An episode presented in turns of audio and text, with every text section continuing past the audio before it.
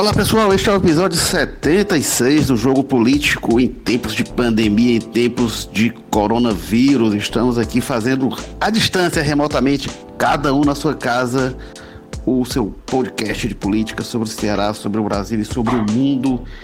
E hoje para falar de eleições. Será que as eleições vão ocorrer normalmente?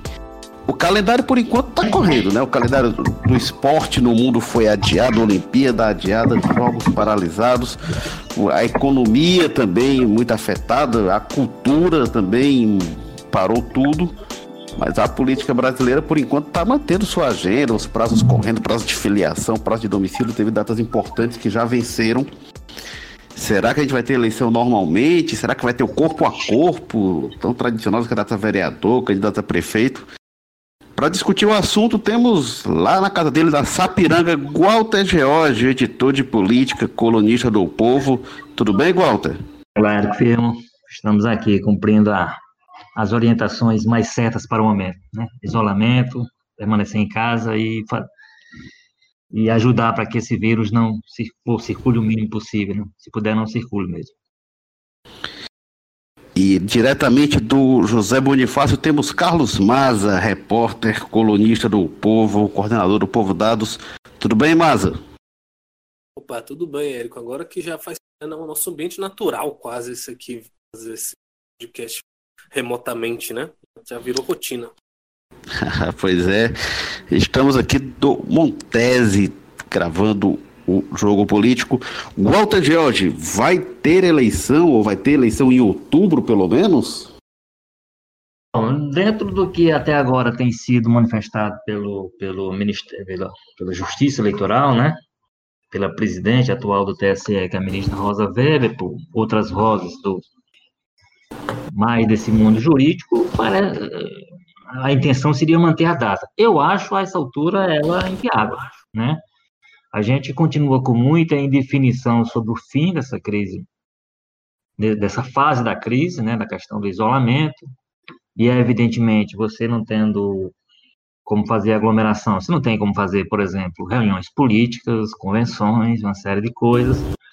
É, então, eu entendo, assim, a gente, e, e deve-se dizer que nas manifestações mais recentes, o futuro presidente do TSE, que é o ministro Luiz Roberto Barroso, já tem falado que isso vai ter que ser. Já começou a sugerir uma, um adiantamento em algumas semanas, como ele diz, para frente da, da, da, data da eleição, o que impactaria nessas datas que tem para a convenção, para essas coisas. O problema que eu vejo aí a essa altura, Eric, aí não sei como é que seria resolvido do ponto de vista legal, é se isso impactaria nos prazos que até agora foram cumpridos já, né?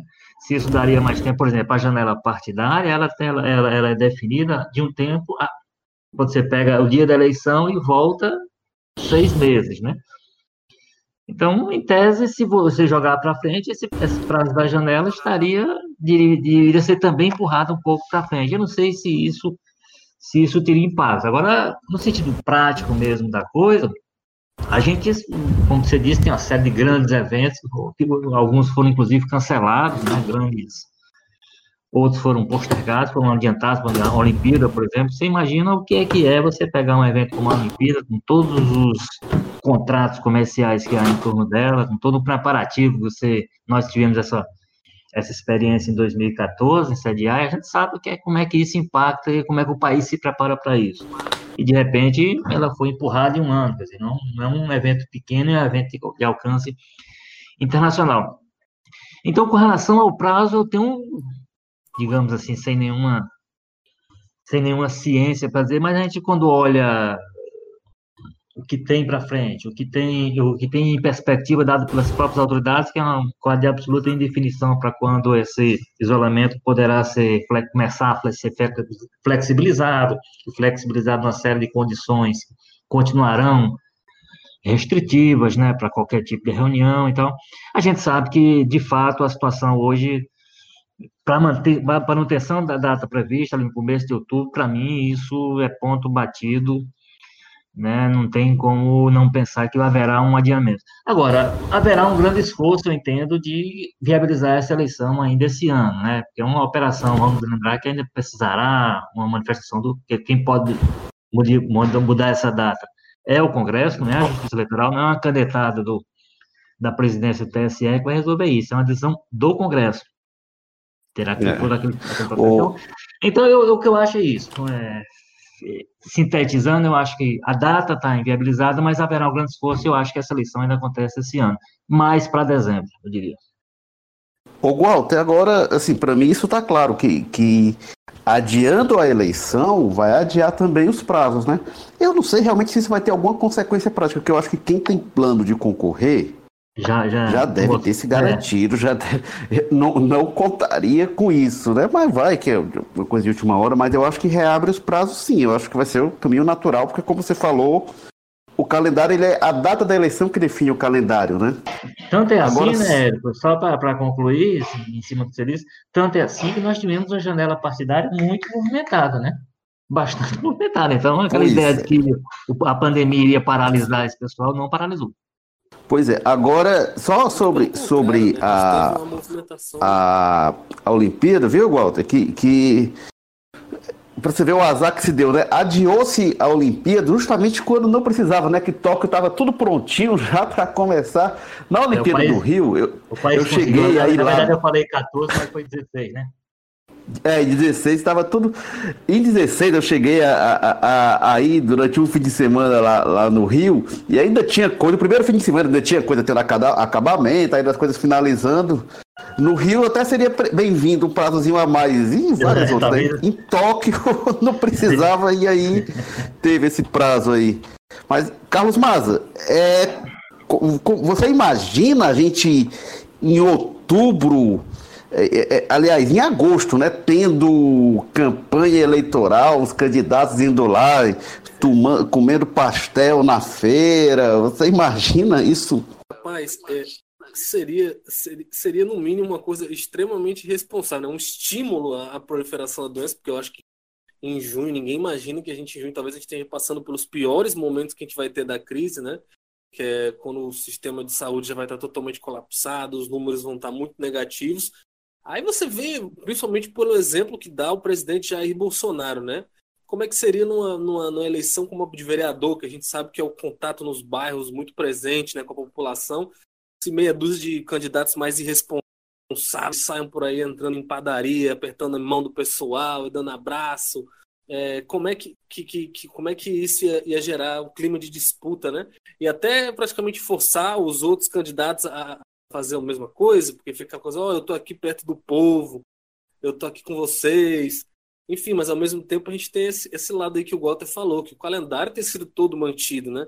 E o que a gente viu até agora foi que a política não parou de forma alguma, né? Teve essa movimentação na janela partidária, foi uma das maiores aí que se teve nos últimos anos, principalmente por conta da, do fim das coligações proporcionais. Então, muita gente foi é, de um partido para outro, tudo mais. A gente teve sete bancadas da Câmara Municipal de Fortaleza que sumiram, né?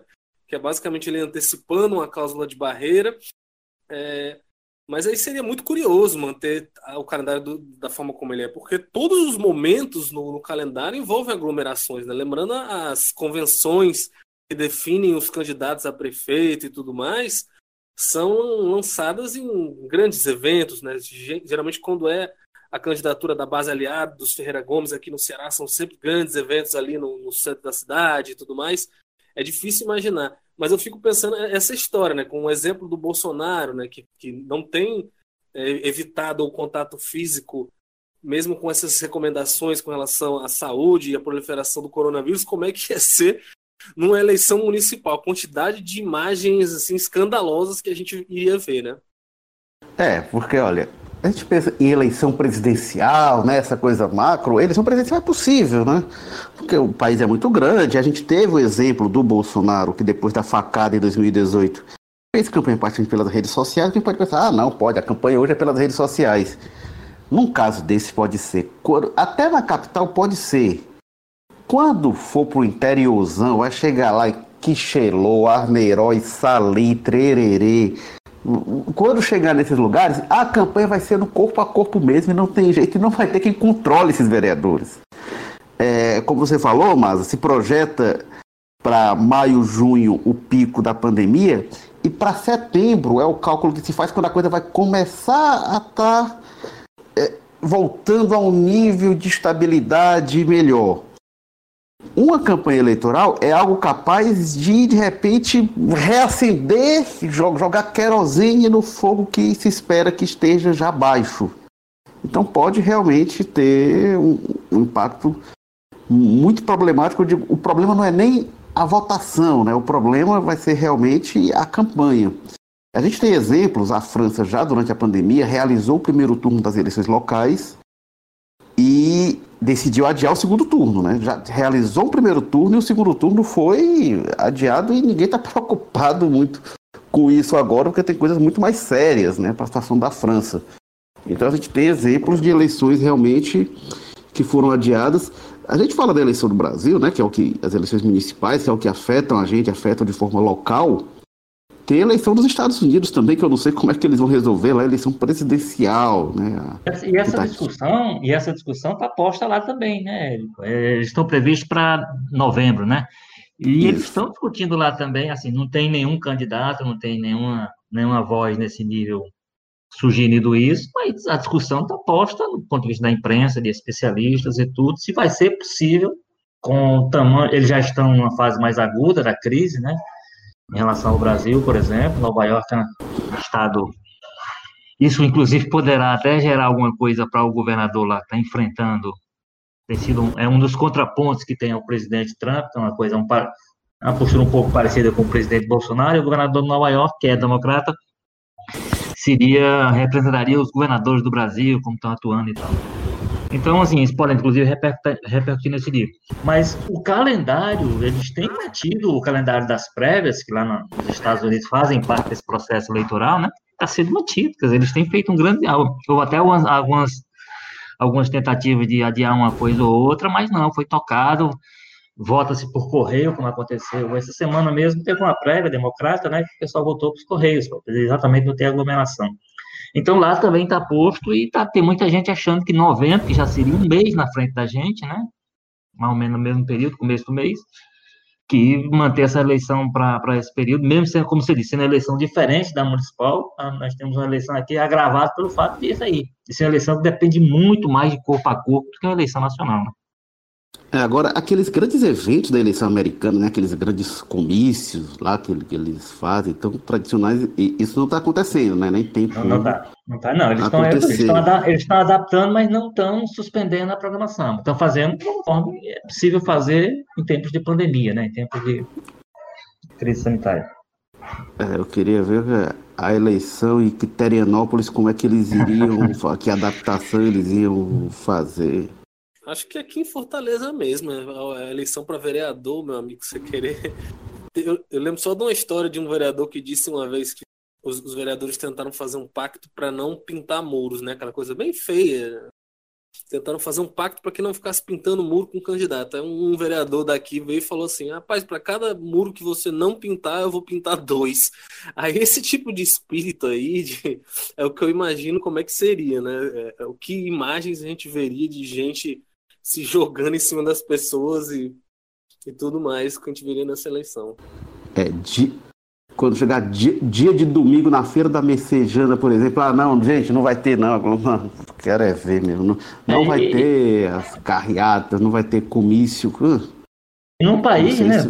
assim como os Estados Unidos, inclusive, num país você tem uma parcela da população, inclusive orientada por líderes em função disso, como o Márcio já lembrou aí um pouco o comportamento do presidente Bolsonaro, coloca em xeque essa história de isolamento, a necessidade que, pelo contrário, as pessoas têm que se juntar, têm que se infectar logo para poder se ficar imune e tal, etc.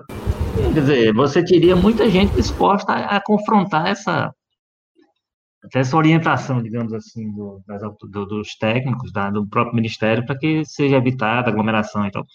Então, se, é, será uma coisa realmente difícil, difícil de, de, de, de administrar, né? Controlar as pessoas, controlar os candidatos, como diz o Marco aí. Cada um tentando, inclusive, usar da fragilidade do outro, no espaço que o outro der, então. É um, é, é, é, tá, tá um desafio muito grande colocado para as autoridades, eu acho. Acabaria também forçando né, candidatos que nem às vezes têm essa preocupação maior com a questão sanitária, mas forçando esse pessoal a entrar nesse jogo também, né? Porque ficaria feio para eles poder ir Walter, você tinha comentado que muita coisa aconteceu nesse período de trocas partidárias, enfim. E também teve coisas importantes que não aconteceram, né? No caso, não houve uma coisa que se especulava, que era a possibilidade de transferência do domicílio eleitoral do senador Cid Gomes, né? Que poderia, se especulava que talvez ser candidato a prefeito de Fortaleza. Ele não transferiu o domicílio, segue eleitor de Sobral. Também a vice-governadora Isolda Sela, que com menos intensidade, era outro nome que se cogitava que podia surgir também. A, a assessoria confirma que ela não transferiu o domicílio para Sobral, de, de Sobral para Fortaleza. Seguem, então, segundo as assessorias, Cid e Isolda seguem eleitores de Sobral. Com isso, eles estão fora da disputa eleitoral de Fortaleza. Claro, tem essa questão de ah, se adiar a eleição, pode adiar o calendário, mas se fosse algo que eles projetassem, que poderia, não, pode entrar na disputa, eles já teriam transferido, não ia ficar contando com isso. Não iria o Cid contar com o fator Ciro em 88, né, que ele era eleitor de Sobral, e aí fizeram um arranjo lá é, é, no Congresso Nacional para viabilizar a candidatura de quem não tinha domicílio naquele momento ali. É, então, mas são dois movimentos. Eu, eu, diria que essa do CID era a especulação preferida nas rodas de conversa sobre as eleições de Fortaleza, né? Sempre que não tinha. Né, os nomes são nomes quase desconhecidos, né? E nas conversas políticas as pessoas gostam de especular esse grande nome, alguma coisa que vai surpreender todo mundo. O pessoal gostava de ver, ah, e o Cid, candidato, já pensou e tal. Essa especulação, por hora, ela acabou, né? É, é verdade. Agora, assim, eu imagino também que houve algumas, algumas circunstâncias, digamos assim, no meio do caminho que podem ter.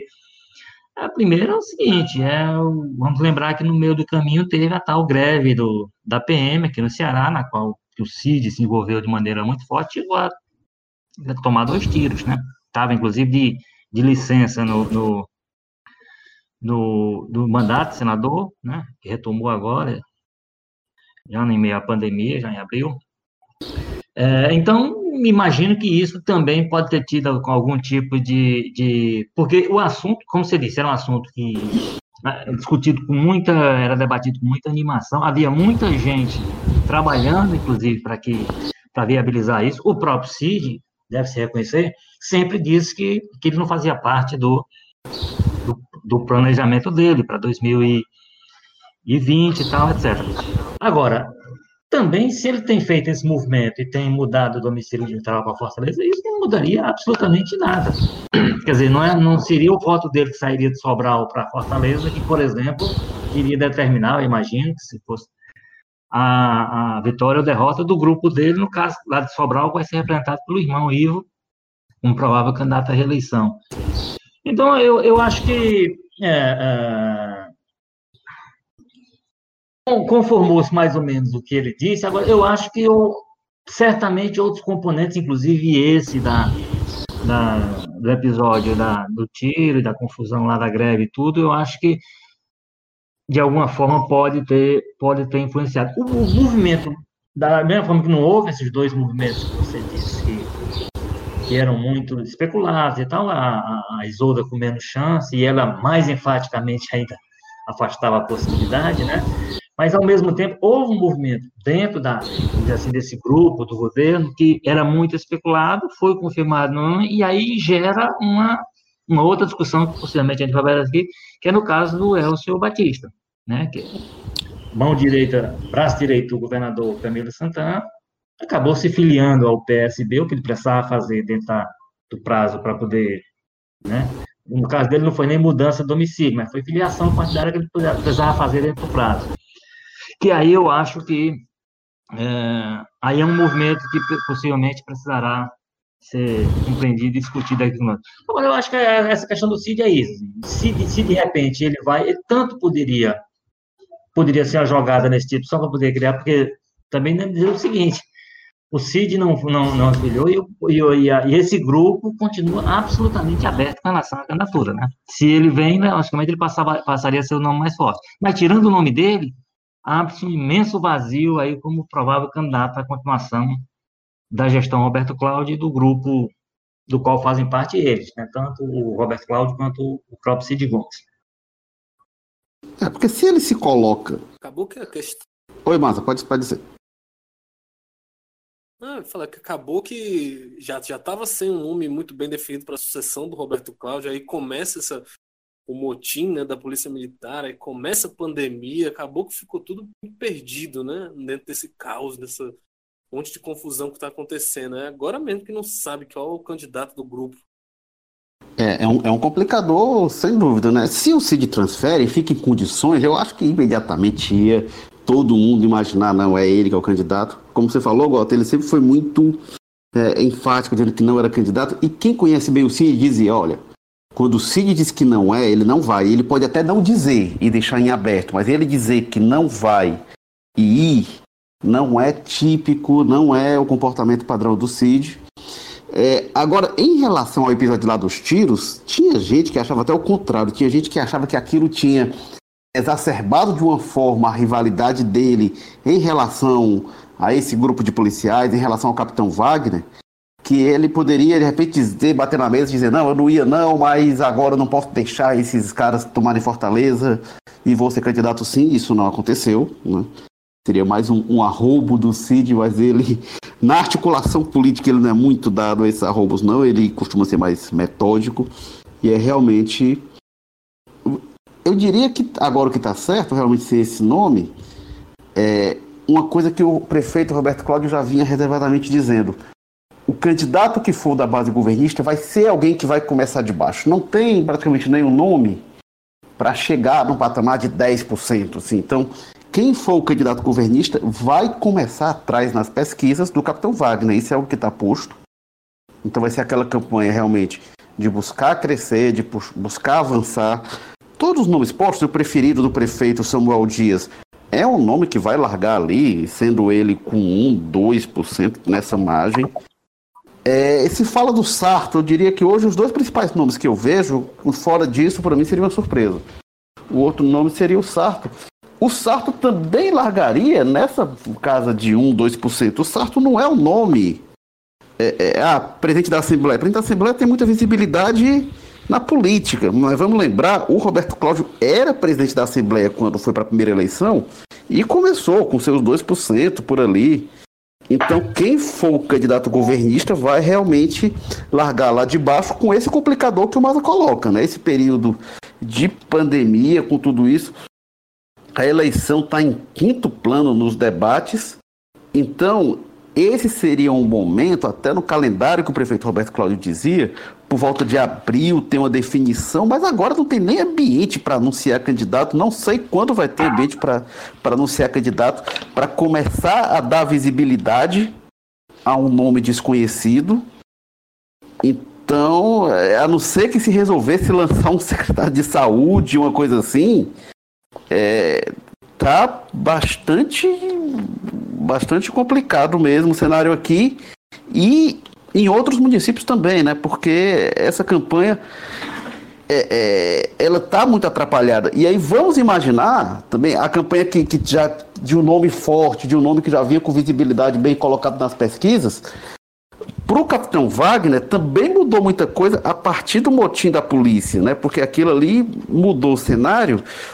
E desde então o capitão Wagner realmente está bastante retraído, porque é, é tudo se bagunçou realmente. Então, eu diria que o cenário eleitoral hoje, isso, ele está mais incerto do que era em janeiro. E olha que em janeiro era bem incerto. Só que aí as coisas vão acontecendo, em geral, você vai começando a tendo definições, começando a tendo acertos.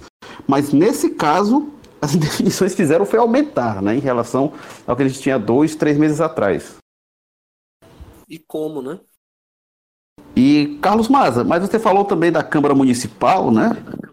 É, como é que foi o, o, o, o impacto dessas mudanças partidárias? Porque ali silenciosamente, remotamente, enfim, teve muito movimento lá também, né? Toda, toda eleição municipal que tem, a gente acaba observando uma movimentação muito grande de vereadores, principalmente geralmente para o partido do prefeito, né? Que é ali dentro das construções, da base aliada, de olho na eleição e tudo mais.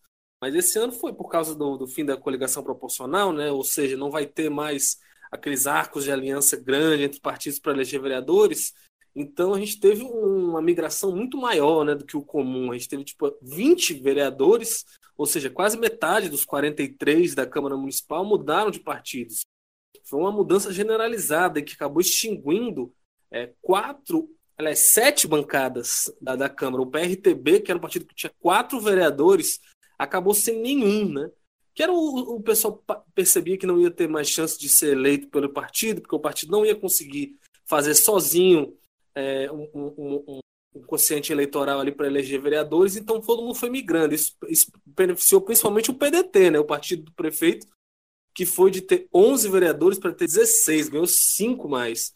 Agora, a grande surpresa foi o PSD, né, que é comandado aqui no estado pelo Domingos Filho, ex-conselheiro do TCM, que estava na oposição, foi para a base de novo né, em 2014. É, é, que foi um partido que teve uma, uma baixa ali, perdeu um vereador, o Benigno Júnior, mas de última hora conseguiu, sem ninguém esperar nada, ninguém dava nada para isso, não estava no script, como alguns vereadores me contaram, ele conseguiu três filiações ali e saiu com uma bancada considerável, de quatro vereadores na, na Câmara. Ou seja, a gente teve uma, uma, mobilização muito grande, né? Já, já é normal em ano de eleição, mas agora com essa situação que a gente teve, acabou mais exacerbado ainda. O partido do Roberto Cláudio, que tem 16 vereadores, também quase metade dos vereadores da Câmara sozinho.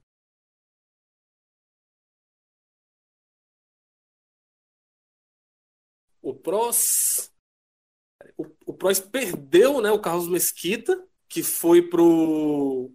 que foi pro PDT, que era um vereador que já estava ali no PROS numa situação meio delicada, né? O Mesquita que nunca foi oposição ao prefeito Roberto Cláudio nem ao, ao Camilo, mas ele ficou com o sargento Reginauro e o Julierme Sena, né? Então ele acabou foi perdendo um, um vereador.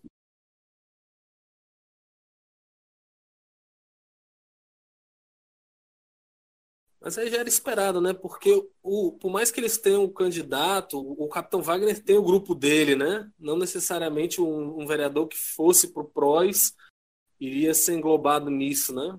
Porque o Wagner já tem um grupinho dele, ali, principalmente de militares muito mais próximos, né? Então acho que o pessoal se sentiu que não, não seria privilegiado migrando para lá. Então a maioria foi para o PDT mesmo. É, porque quando você tem um candidato majoritário forte, é, acaba se é, é puxando o voto né, para chapas é, é, é, é majoritárias, como se dizem, para a legenda, né? Mas isso realmente não aconteceu.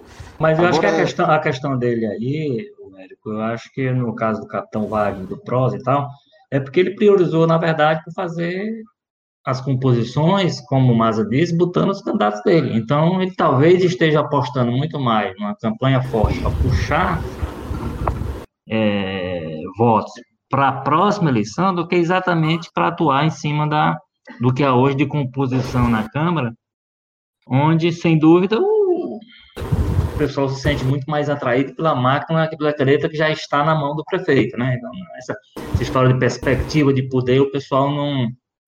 Né, nesse momento, eu acho que não é mais difícil, de, de fato, de atrair é, de atrair quem, tem, quem já tem mandato. Eu acho que a aposta que está sendo feita aí no caso é de formação de uma chapa forte, atualmente, para poder projetar eleição de bancadas fortes para a próxima composição, não mexendo na, na atual. Esqueci a diferença. É, agora... Sim, e o, tem, tem também a história de que o grupo do, do prefeito Alberto Cláudio é uma mãe, né, para esse pessoal. Assim, a gente teve nos últimos dois mandatos do Roberto Cláudio pessoal que ficava em suplência, sempre assumia cargos dentro da gestão, muitos viraram secretários, muitos assumiram cargos na Câmara, porque algum vereador saiu para ser secretário, a gente teve uma média sempre de pelo menos dois vereadores secretários municipais. Então tem essa vantagem, né? por mais que você não consiga eleger todo mundo, o pessoal sente que vai de alguma forma estar tá contemplado ali, não vai ser deixado né, a ver navios. É, agora o, você comentou, Masa, sobre o PSD. PSD que é uma articulação, né, Walter, do Domingos Filho, que é um dos das personagens que mais se movimentaram nesse período, que mais agitaram esse, essa fase de trocas partidárias, né? Em Fortaleza, com essa movimentação na Câmara, mas principalmente pelo interior, né? O Domingos Filho se movimentou bastante. É, a grande surpresa, como o Maza disse, foi o que ele conseguiu fazer em Fortaleza. No interior já se sabia que ele estava fazendo há algum tempo, que ele vinha fazendo muito movimento e, e o tempo todo teve um caso aí de teve município onde ele ficou com praticamente a Câmara Municipal inteira, né? É, então essa, esse crescimento do ponto de vista da, do geral, do, do, do estado como um todo e do interior principalmente, já era já estava mais ou menos desenhado e estava anunciado, né? Porque foi um, foi um processo que ele foi divulgando à medida em que as coisas aconteciam, né? Então, uma liderança local era era era era conquistada, imediatamente ele fazia por onde aquilo virar um fato político importante. Agora, silenciosamente, ele também conseguiu essa, essa ação em Fortaleza, que essa sim, essa sim, surpreendeu, né? A força com que ele conseguiu entrar em Fortaleza. É um político, a gente sabe, né? Muito habilidoso, né? ficou livre de fazer política depois daquela dúvida legal, porque permanecia conselheiro à disposição, então não podia ocupar um, um mandato, né? ele já seria candidato, né, em 2018, se fosse possível, né, acabou não sendo porque foi proibido, mas ele já queria ser candidato naquele momento e agora ele está livre para ser candidato, está livre para fazer política, né, é, então ele está ele tá atuando com muita força e com a competência que ele sempre teve, né? A gente sabe sempre sabe sempre é, o identificou como um agregador, uma pessoa que articula, foi presidente da Assembleia, foi vice-governador, em algum momento achou que deveria ser, inclusive, o candidato da sucessão do, do Cid Gomes, né? Acabou atropelado e acabou sendo compensado com, com o cargo de conselheiro à época. Então, é, então, e livre hoje com tempo disponível, ele está fazendo o que ele sabe fazer de melhor, que é isso aí, é fazer política. E, principalmente no interior, essa política do interior, essa, né, essa conquista da liderança local, ele faz com, é, sem dúvida, um dos políticos mais competentes que a gente tem hoje no Ceará para esse tipo de, de ação. É, ele, ele em dado momento tentou dar um passo maior, sofreu um revés, né? Foi, foi para o TCM, depois teve o revés ali com o fim do TCM. E aí ele teve de fazer um recuo e aí ele está quase numa reconstrução, né? De voltando a trilhar caminhos. Ele nunca escondeu que ele tem sonho de ser governador um dia, né? A, as ambições dele não se restringem à Assembleia, a ter um familiar na Câmara dos Deputados e Prefeitura de Itauá. Não, ele tem ambições maiores, vamos ver como é que ele vai se reorganizar nisso.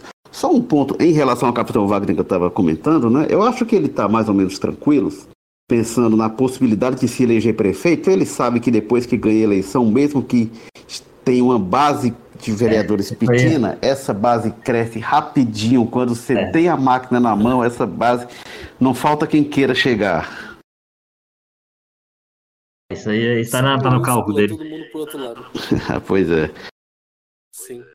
Só uma coisa rápida do Domingos, eu acho que também tem aí uma aposta dele de que a, o negócio lá, a relação do Roberto Cláudio com o Moroni, com o DEM eleitoral, vai degringolar, né? Que o DEM vai acabar saindo da base do Roberto Cláudio, meio que forçadamente pelo plano nacional.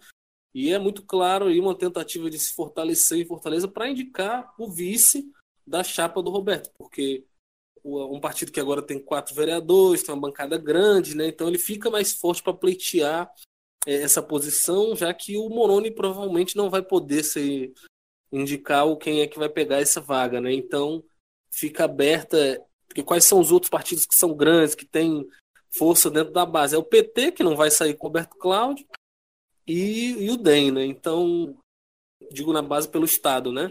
Então, é, acaba que o, o PSD puxando esse pessoal aí para a bancada deles na Câmara, me parece muito claro isso, que a vontade deles é indicar o vice aí do candidato do Roberto Cláudio. Pois é, pois é. O Capitão Wagner, né, chegou a cogitar o Geraldo Luciano, né, que aparentemente realmente não vai, não vai dar certo esse entendimento com ele. É, e o, o Walter falou do personagem, do Elcio Batista, que olha, é, o movimento do Elcio, ele mexeu uma peça dentro do prazo que ele precisava mexer e, e foi para o PS, PSB. Não me parece provável o PDT abrir mão de candidatura em Fortaleza, mas o movimento do Elcio é um movimento que tem conhecimento, não sei que eu tenho respaldo, mas tem conhecimento do, do governador Camilo Santana. E ele se coloca com um nome muito forte para vice. Né? Acho que ele é um nome, de repente, para vice-prefeito de Fortaleza, o Elcio me parece uma alternativa que surge com alguma força. É, agora com relação ao Elcio, uma coisa que aí você já foi falado um pouco rapidamente aqui, mas eu, eu acho que o, a estratégia, o planejamento do prefeito Roberto Cláudio, ela foi muito atropelada, muito atropelada. Então, eu acho que isso pode criar um problema para ele, porque estava tudo desenhado, sem, a, sem a, aquela crise da PM lá no começo do ano, e sem essa crise da pandemia. E agora, para ele, a essa altura, está bombando aí com obra, a prefeitura inaugurando uma obra depois da outra, e evidentemente a pessoa escolhida para ser o candidato ganhando visibilidade junto, né? ganhando, sendo vinculada a essa, a essa, ao que seria agora uma, um, uma maratona de, enfim, de obras, de investimentos, de boas notícias, enfim, tinha um pacote programado para agora que foi absolutamente atropelado. Aí, junto com isso, atropela-se o, eu acho, o planejamento. Aí, nesse sentido, o nome do Elcio Batista tem que ficar ali, porque aí você tem, de outra parte, a forma como, como o governo está lidando com essa grande crise da pandemia, isso pode dar também um, algum tipo de, vamos dizer assim, protagonismo diferente para o, o governador. E aí pode acabar, muito embora o governador tenha um problema com o partido dele, que é o PT, né, que aí não sei como é que vai ser administrado e resolvido isso, mas claramente, se hoje alguém dissesse, olha, governador, Camilo, tá aqui, a indicação do candidato à, à prefeitura de Fortaleza cabe a você. Me parece muito pouco, é, haja muito pouca dúvida de que o nome de preferência dele seria o Elcio. Né? Tanto que ele é. oscilou ali entre PSB e PT, e o PSB acabou sendo vamos dizer assim, uma linha auxiliar, um partido interessante para acomodar algumas coisas aí, mas na frente ele resolver muita pendência que vai aparecer, né? Ou que pode aparecer, inclusive com relação a essa situação de Fortaleza, que eu acho que o, a estratégia do prefeito Alberto Cláudio está muito prejudicada. Ele vai precisar realmente ele tem um nó bastante bem feito para ele desfazer até que apareça essa candidatura e ele coloque esse nome na rua para poder se viabilizar como candidato à continuação. Muito embora a gente tenha né, também uma situação que a gente não sabe como é que vai ser para as próximas, porque aí tem, tem, gente começando a dizer, olha, então, como vai se criar uma situação agora, então as pessoas, o eleitor vai ficar muito tendente a dizer, olha, tem uma situação criada agora que é bom que o próximo prefeito seja quem se escolha para a próxima gestão quem tem a ver um pouco com o problema, como é, como, ou seja, que uma, uma tese de continuação teria muito apelo nessa eleição, que é uma coisa que a gente vai ter que ver se se, se confirmará na prática, né? Então, enfim, essa pandemia também ela será um será um objeto que vai para dentro da, da, da do, do, do, debate eleitoral, e aí não sei se vai no sentido de favorecer eventual candidatura de situação ou de prejudicar, né? Isso vai também é uma coisa que o, o desenvolvimento das coisas, vamos lembrar que Fortaleza é um dos epicentros aí da, da crise hoje no Brasil, né? Então, a, inclusive essa crise aqui está se demonstrando, está se apresentando é, maior do que em outras cidades. Sem dúvida. Se, se a eleição fosse em fevereiro, o tema segurança seria muito forte. É. E agora a saúde será um tema determinante. Vamos torcer para não aparecer mais coisa, né? Porque a cada episódio que aparece a tá situação bom, né? vai piorando, já tá bom a gente ter um pouco de paz, de tranquilidade. Já deu o que tinha que dar. Realmente. Agora, é emblemático realmente isso que você falou, Walter, de o Elcio ir pro PSB, né? Porque ele não foi pro PDT porque é o partido mais forte da base aliada, mas que tem dono. E o dono não é o governador Camilo Santana. E aí, o PT do governador é um partido que o governador apita menos ainda. O Camilo tem menos controle aí, o PT ignora o governador realmente nos movimentos. E aí o PSB hoje é esse partido em que há um nível de controle que o Elcio se filia e não, não haverá constrangimento nenhum se de repente dizer, olha, não, ele chega para ser candidato a prefeito ou vice-prefeito pelo PSB, não tem constrangimento nenhum. Vereador não pode mais. O prazo de desincompatibilização era também o começo de abril. Então ele realmente entra, aí, aí, e aí para se desincompatibilizar para prefeito ou vice-prefeito, o prazo é junho é, quatro meses antes da eleição, não é seis meses. Então ele entra realmente para ser uma peça no jogo majoritário, não iria para uma disputa é, proporcional. Mas esse foi o jogo político 76, que teve é, edição e produção Mariana Vieira, publicação João Vitor Duma, o editor-chefe do jogo político Tadeu Braga, o editor de política Walter George, diretores executivos de jornalismo Ana Nadaf e Eric Guimarães, diretor-geral de jornalismo, o Arlene Medina Neri. Obrigado, Carlos Maza. Opa, Eric, eu que agradeço. Obrigado, Walter George. Próxima. Eu sou Érico Firmo, falando aqui do Montese e a gente volta na próxima semana. Até lá.